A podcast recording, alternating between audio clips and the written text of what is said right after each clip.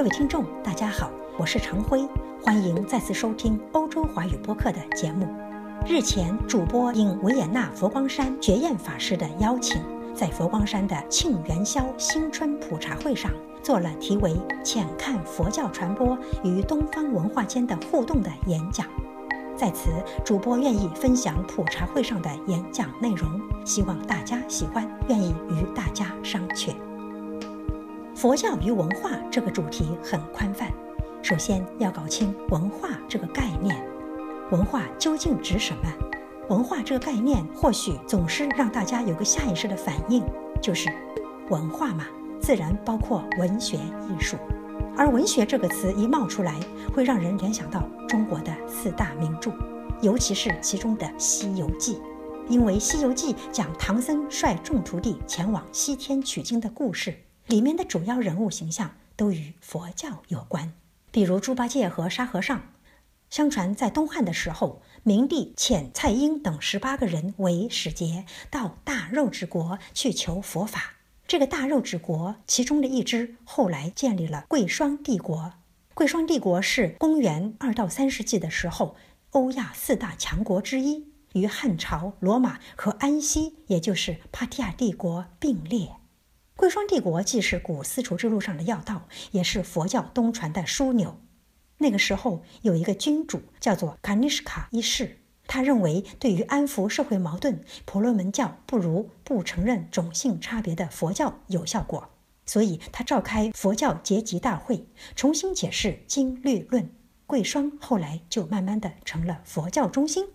在永平十年，也就是公元六十七年，使节们请得了中天竺的迦叶摩腾和竺法兰两个僧人，用白马载着佛像和经典来到了洛阳。第二年，汉明帝建立了白马寺，令迦叶摩腾和竺法兰二僧讲经，并请从事梵本佛经的汉译。现存的四十二章经就是这个时候译出的，这是佛教传入中国并译经的开始。这里面的迦叶摩腾和竺法兰两个僧人，就是猪八戒和沙和尚的原型。当然，还有个很靠谱的说法，就是说猪八戒的原型是朱世行。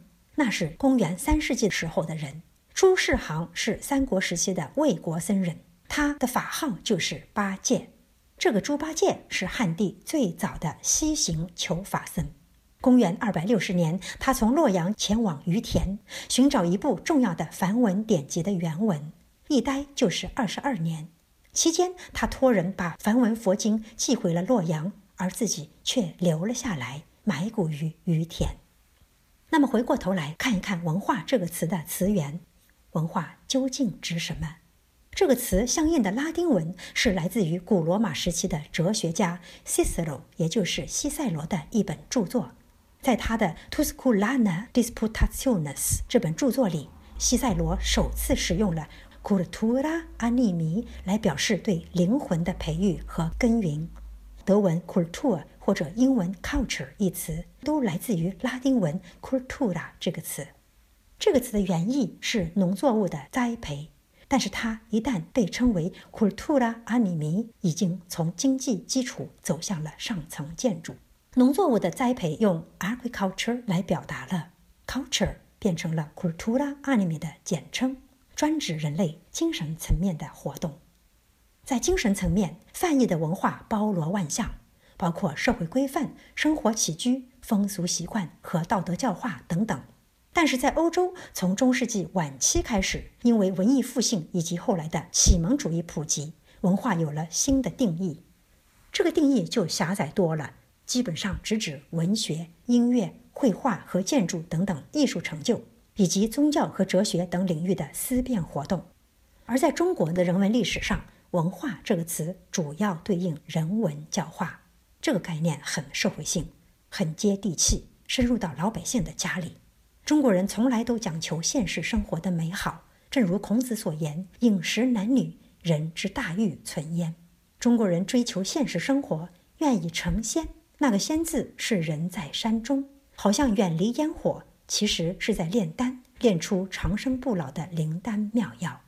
中国福建一带有一道名菜，叫做佛跳墙。其实，原来这道美食起初被主人称为“福寿全”，表示吉祥如意、福寿双全。但后来被文人咏诗“弹起荤香飘四邻，佛闻气禅跳墙来”，就成了佛跳墙。这个佛多么有烟火味儿啊！可见，佛教作为宗教，本身就是文化的一种表达、一种形态。它与人的精神生活息息相关，是人类不可或缺的精神食粮。一方面，佛教作为宗教，它超越了知识的思辨和艺术的承载；另一方面，它又借助知识和艺术彼此互动，传达人类所追求的理想境界，希望抵达超越生死苦痛的彼岸。那么，佛教与其他文化形式之间究竟存在着怎样的关系？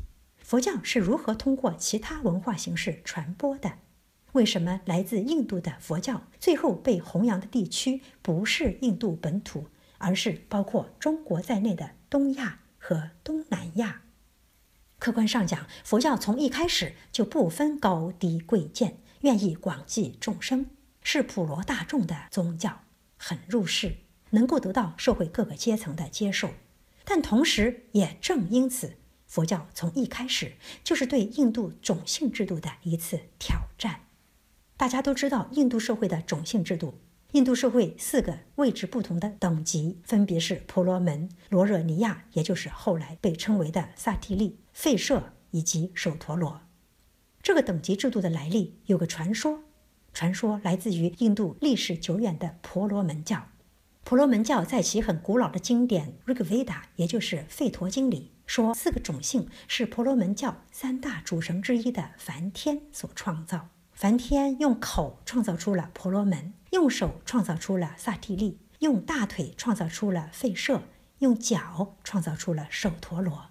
梵天创造的这四个种姓，其身体部位的高低与各个种姓的地位高低保持了一致。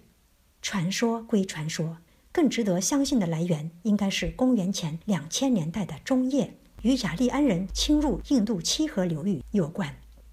雅利安人为了把自己较白的肤色同土著居民较黑的肤色区别开来，开始使用 “varna”，也就是颜色或品质的意思这么一个词，所以种姓制度又称为瓦尔纳制度。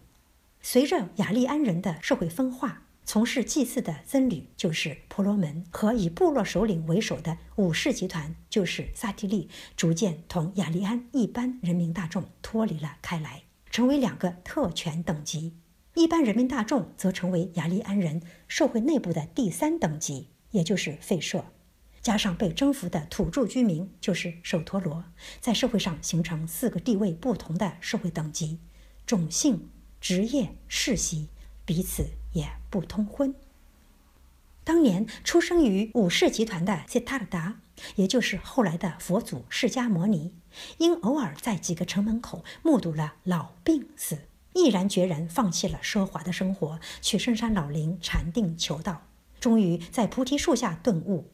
这个结果标志着他走入了僧侣集团，打破了不同种姓的等级。让包括吠舍和首陀罗在内的所有阶层都顿悟了缘起性空、生死轮回的道理，并且以入世的态度在世俗社会里自度度人。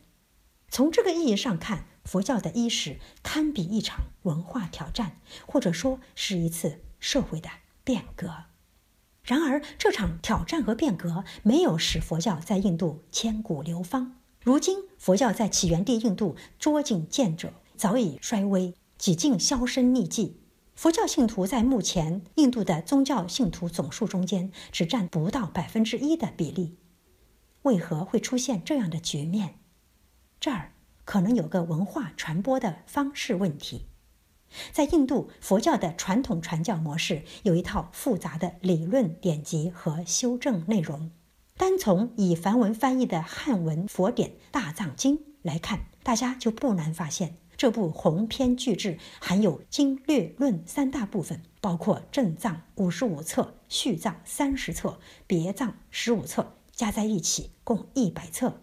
而其中收录的佛教典籍高达约三千四百九十三部，一万三千五百二十卷。佛学的经典浩如烟海，即便以毕生精力投注其中，也很难完全通读典籍。这种通过文字文学的渠道持修的方式，有些高处不胜寒。况且佛门人在阅读之余，还要做大量其他的修正功夫。人的一辈子精力有限，佛典的高门槛像知识界的象牙塔，阳春白雪，受众是小众。那么，佛教东传入中国和日本之后，为什么得到了发扬光大？关于这个，禅宗功不可没。各位听众，关于禅宗在佛教传播中的功不可没，请听下一期《佛教与文化》。谢谢收听，我们下次再见。